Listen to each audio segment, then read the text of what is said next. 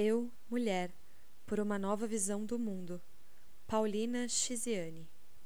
Deus disse: Não é bom que o homem esteja só. Adormeceu, tirou uma de suas costelas e transformou-a em mulher. O homem disse: É o osso dos meus ossos e carne da minha carne. Mas a mulher fez-se parceira da serpente. Tomou a fruta da árvore proibida, comeu-a. Sentindo-a deliciosa, deu-a ao homem. Ambos abriram os olhos para o bem e para o mal. Por isso, Deus amaldiçoou a mulher e disse: Multiplicarei os tormentos da tua gravidez. Serás governada pelo homem, que será teu senhor. Os problemas da mulher surgem desde o princípio da vida, de acordo com as diversas mitologias sobre a criação do mundo. Na mitologia Banto, depois da criação do homem e da mulher, não houve maldição nem pecado original. Mas foi o homem que surgiu primeiro, ganhando deste modo uma posição hierarquicamente superior que lhe permite ser governador dos destinos da mulher. Isso significa que a difícil situação da mulher foi criada por Deus e aceite pelos homens no princípio do mundo. As diversas mitologias não são mais do que ideologias ditadas pelo poder sob a máscara da criação divina. Comparo a mulher à terra, porque lá é o centro da vida. Da mulher emana a força mágica da criação. Ela é abrigo no período da gestação, é alimento no princípio de todas as vidas. Ela é prazer, calor, conforto de todos os seres humanos na superfície da terra. Nas religiões banto, todos os meios que produzem subsistência, riqueza e conforto, como a água, a terra e o gado, são deificados, sacralizados. A mulher, mãe da vida e força da produção da riqueza, é amaldiçoada. Quando uma grande desgraça recai na comunidade sob a forma de seca, epidemias, guerra, as mulheres são severamente punidas e consideradas as maiores infratoras dos princípios religiosos da tribo pelas seguintes razões: são os ventres delas que geram feiticeiros, as prostitutas, os assassinos e os violadores de normas. Porque é o sangue podre das suas menstruações, dos seus abortos, dos seus nadomortos, que infertiliza a terra, polui os rios, afasta as nuvens e causa epidemias, atrai inimigos e todas as catástrofes. Em Moçambique, o povo Tsonga celebra quando a comunidade é afetada por uma grande seca. Antes de decidir a realização do magno ritual, os homens castigam as mulheres. Fazem preces para os deuses do pai e da mãe. Falham. Os reis e os sacerdotes fazem preces aos deuses do clã ou da tribo. Falham. Nessa ocasião, elas correm nuas debaixo do sol, revolvendo sepulturas, purificando a terra, gritando, cantando para que as nuvens escutem. Só a nudez da mulher que quebra o silêncio dos deuses e das nuvens, porque ela é a mãe do universo. Nós mulheres somos oprimidas pela condição humana do nosso sexo, pelo meio social, pelas ideias fatalistas que regem as áreas mais conservadoras da sociedade. Dentro de mim, qualquer coisa me faz pensar que a nossa sorte seria diferente se Deus fosse mulher. Mas como é que seria o mundo se Deus fosse mulher? A ordem da vida estaria invertida? As escalas de valores seriam diferentes? A justiça e o amor seriam colocados a favor da promoção da felicidade humana? Nessa sociedade, o que teria mais valor? A vaidade característica da mulher, o dinheiro ou o talento, a vontade e a força de construir? Qual seria o poder mais forte, o material ou o espiritual? É difícil responder a essas perguntas, mas tentemos dar voltas à cabeça e imaginemos e busquemos a resposta a esta fantasia na realidade que nos rodeia. Olhemos para o passado e o presente.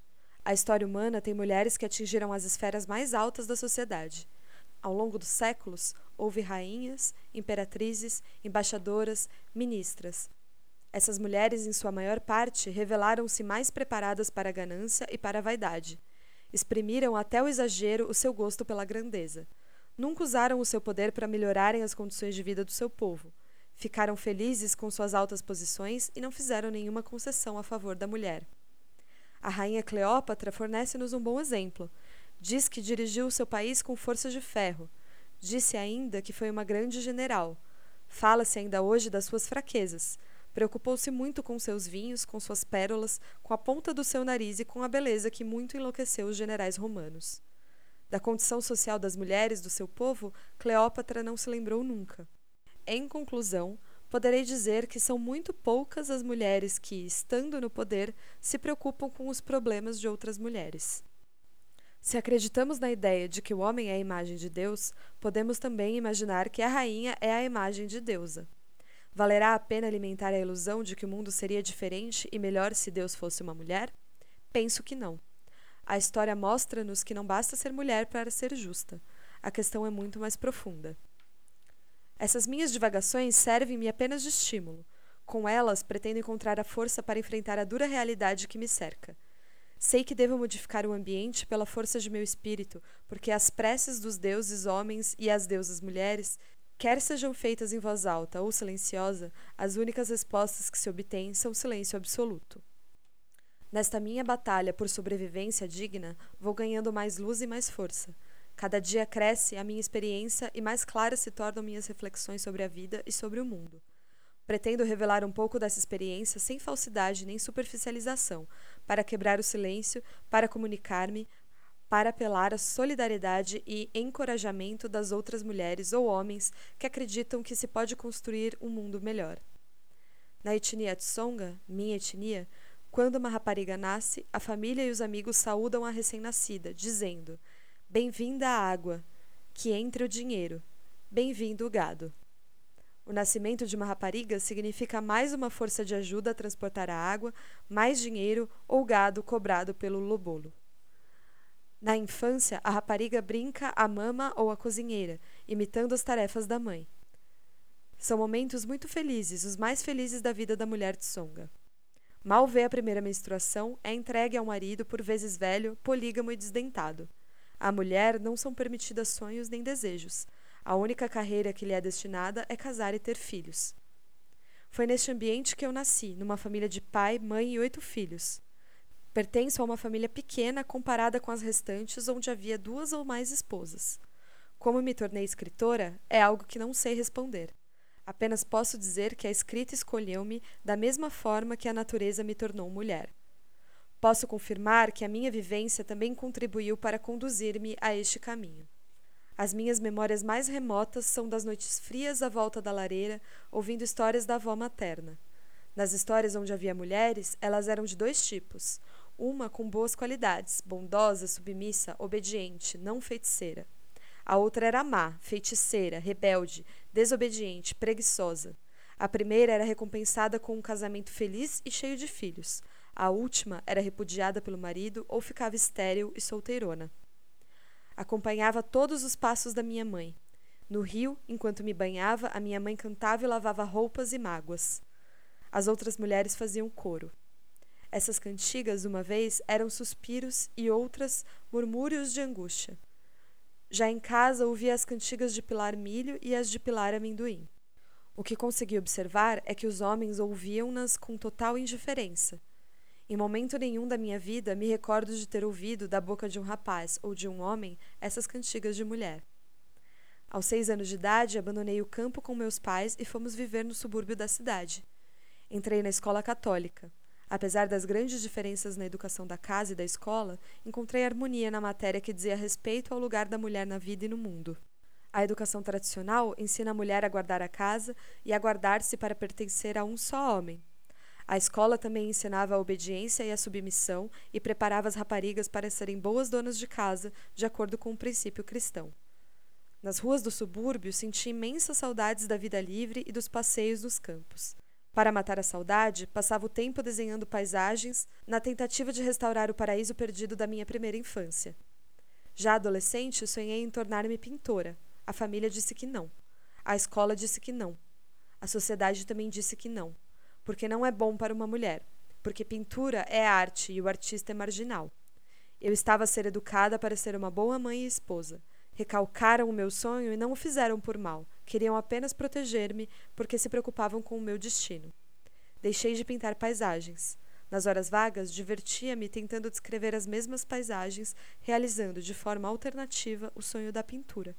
Foi assim que penetrei nos caminhos traçados por Deus e pelos homens. Mas, por outro lado, o livro exercia sobre mim um efeito mágico. Em toda a minha adolescência, viajei pelo mundo do Oeste, idolatrei heróis como Kit Carson, Buffalo Bill. Foi com a literatura marginal que entrei no mundo da leitura, porque o meu meio social não tinha acesso a bibliotecas nem centros de cultura. Só no segundo nível de ensino secundário que consegui tomar contato com a chamada verdadeira literatura. À medida que ia crescendo, ia contemplando os fundamentos da existência humana, cada dia com maior profundidade. Observava o labor dos seres humanos, o seu sacrifício, os homens que morriam sem nunca terem conseguido realizar os seus sonhos. Encontrava uma grande contradição entre o mundo que me rodeava e o mundo que residia no meu íntimo. Senti necessidade de desabafar. Desabafar, lavando nas águas do rio, como fazia minha mãe, já não fazia parte do meu mundo.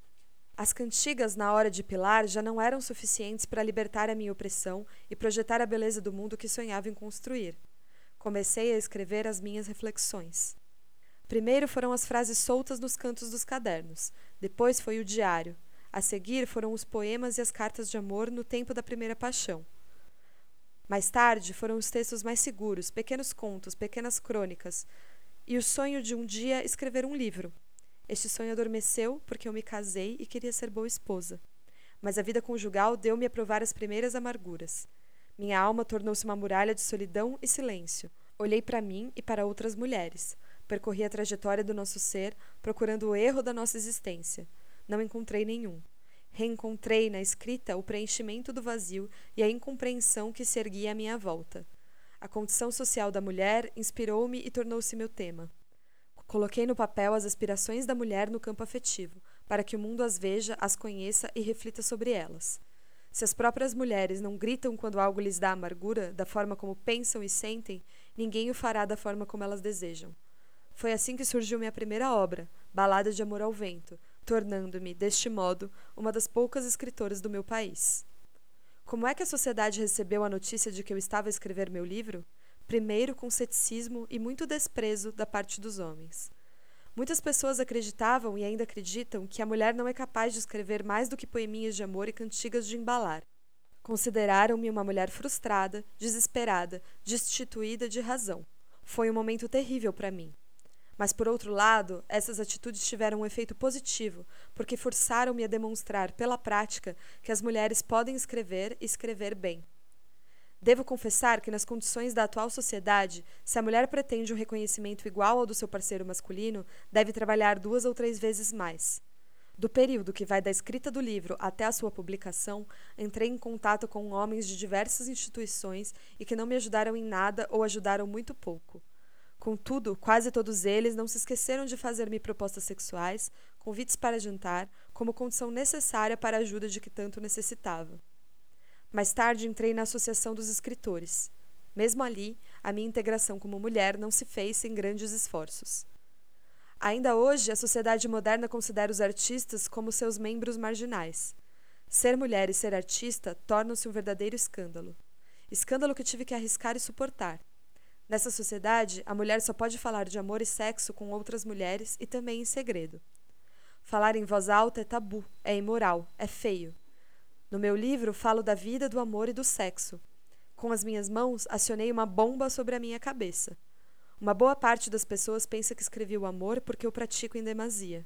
Outros consideram-me uma pessoa bastante entendida em matéria de amor e sexo e com vontade de contar experiências. As boas pessoas evitam a minha linguagem e o meu contato, que consideram nocivo e comprometedor. Dois anos depois da publicação dessa obra, ainda continuo a receber propostas de homens dos mais diversos quadrantes da esfera social. Querem conhecer-me de perto, apalpar-me, provar-me física e moralmente, para entender melhor essa coisa de ser mulher escritora. Não lhes ligo importância nenhuma. Ignoro-os e continuo meu caminho. A coisa mais gratificante no meio dessa história foi a alegria e carinho com que a camada feminina me recebeu, a mim e ao meu livro. Os jovens de ambos os sexos encorajaram-me e pedem que escrevam mais livros. Alguns até prometem que um dia serão escritores. Sou mulher comprometida com diversas ocupações. Tenho um emprego, principal fonte de sustento. Tenho a casa e a família. E tenho o sonho da escrita por realizar. O trabalho da escrita é mais árduo e solitário. Para escrever, é preciso planificar, arquitetar as ideias, investigar, ler e conversar. Como posso eu harmonizar todas essas ocupações? Falta-me tempo para tudo, é verdade. Mas o que devo fazer? Desistir dos meus sonhos? Quando o trabalho me aperta e as energias se esgotam, por vezes perco o ânimo, sim. Mas é nesses momentos que sinto uma mensagem dentro do peito reclamando uma publicação urgente. Também sinto que, quando escrevo, uma nova vida me invade. Viagem embalada na emoção do mundo que construo no pedaço de papel. A escrita consola-me, estimula-me, é a herança mais bela que Deus me legou. Não, não posso desistir. No fim da jornada de oito horas de trabalho, regresso ao lar, muitas vezes exausta. Cuido da casa, da cozinha e das crianças. Quando todos dormem é que escrevo, porque necessito de tranquilidade e silêncio. Consigo conciliar essas atividades porque imponho sobre mim uma disciplina religiosa. Mas por vezes falho. Nos momentos de criação literária, alguns trabalhos ficam por fazer. A casa é mal arrumada e a comida fica à pressa. Não são poucas as vezes que a família reclama um pouco mais de atenção. Por vezes, nem tenho tempo de cuidar da minha aparência e apareço na rua com um aspecto desastroso. Há momentos em que o trabalho me esgota tanto que na manhã seguinte tenho dificuldade em despertar. Chego tarde ao emprego com muita frequência, com os olhos avermelhados pelo trabalho noturno. Alguns colegas chegam a pensar que passava as noites em vícios e orgias, mas isso foi ultrapassado. Eles entendem-me. A escrita trouxe-me uma série de conflitos na esfera familiar. São raros os casos de mulheres que seguem a carreira artística e que possuem uma família equilibrada. Essa é a minha situação e a minha luta. Com as minhas mãos, afasto pouco a pouco os obstáculos que me cercam e construo um novo caminho na esperança de que, num futuro não muito distante, as mulheres conquistarão maior compreensão e liberdade para a realização dos seus desejos. Devo dizer que não há nada de heróico na minha luta e, de resto, desfruto de todo o prazer que a escrita me proporciona. Em Moçambique há uma guerra. A cidade onde vivo é alvo de confrontos entre as tropas governamentais e os rebeldes. Os estrondos das bombas fazem já parte do nosso ambiente noturno. Vezes sem conta, as balas estilhaçam os vidros da minha janela. Em cada noite, a insegurança é absoluta. Na hora de dormir, a despedida, o desejo de uma boa noite tem um sentido verdadeiro, porque o novo amanhecer poderá não pertencer mais à nossa história. Por isso mesmo, dou aos meus escritos um caráter de urgência. Não gostaria de morrer sem ter concluído a minha obra. Várias vezes fui obrigada a abandonar a inspiração, porque na minha rua morriam homens em combate. Várias vezes abandonamos a casa interrompendo os meus escritos porque tinha que procurar abrigo. A guerra era quente. Vezes sem conta, vi-me na obrigação de despertar a altas horas da madrugada e retomar o trabalho, porque a essa hora é que os combates cessam. Escrevi a minha primeira obra debaixo de estrondos e ameaças de morte. Publiquei-a. Escrevi a segunda debaixo do mesmo ambiente. Está no prelo. Trabalhar numa atmosfera de morte é minha forma de resistir. Ninguém tem o direito de interromper os meus sonhos. Mesmo que a maldita guerra não termine, se a morte não me ceifar, escreverei o terceiro. Depois de todas essas atividades, há uma interrogação que paira na minha mente. Será que, escrevendo cada dia mais livros, estou a contribuir para o desenvolvimento da mulher e da sociedade? Às vezes penso que não. Às vezes penso que sim. Porque, em primeiro lugar, escrevendo, realizo a minha ambição, o meu ego. Sinto que escrever um livro não é tudo quanto basta. Sinto que a maior contribuição virá no dia em que conseguir lançar na terra fértil a semente da coragem e da vontade de vencer nos corações das mulheres que pertencem à geração do sofrimento. A minha maior realização virá no momento em que a planta brotar, no momento de vê-la crescer. Mesmo antes de vê-la florir, poderei já retirar-me da luta, repousar na sombra mais próxima, em paz e tranquilidade. Testemunho escrito em 1992 e publicado em meados de 1994 por iniciativa da Unesco, em fase dos preparativos da Conferência Internacional sobre a Mulher, Paz e Desenvolvimento, realizada em Pequim em 1995. Texto até então inédito no Brasil, foi devidamente autorizado pela autora para integrar a revista Abril número 10, assim como o catálogo na Nandiala Editora. Olá, Grifa fãs! Estamos em quarentena. Como uma maneira de manter a gente junta, mesmo de longe, vamos tentar produzir aqui um conteúdo diferente do que vocês estão acostumados aqui no Grifa. A série Grifo Nosso vai reunir passagens de poemas, de poesias, de artigos, de livros, de literatura de uma maneira geral, que ajudem a gente a passar por esse momento de isolamento social com um pouco mais de beleza e um pouco mais de força também para a gente manter a nossa resistência e a nossa alegria nesses tempos difíceis. É, essa é a série Grifo Nosso e a gente espera que vocês gostem. Sigam a gente nas redes sociais, arroba Grifa Podcast, ouçam os episódios antigos e a gente segue juntas, mesmo de longe.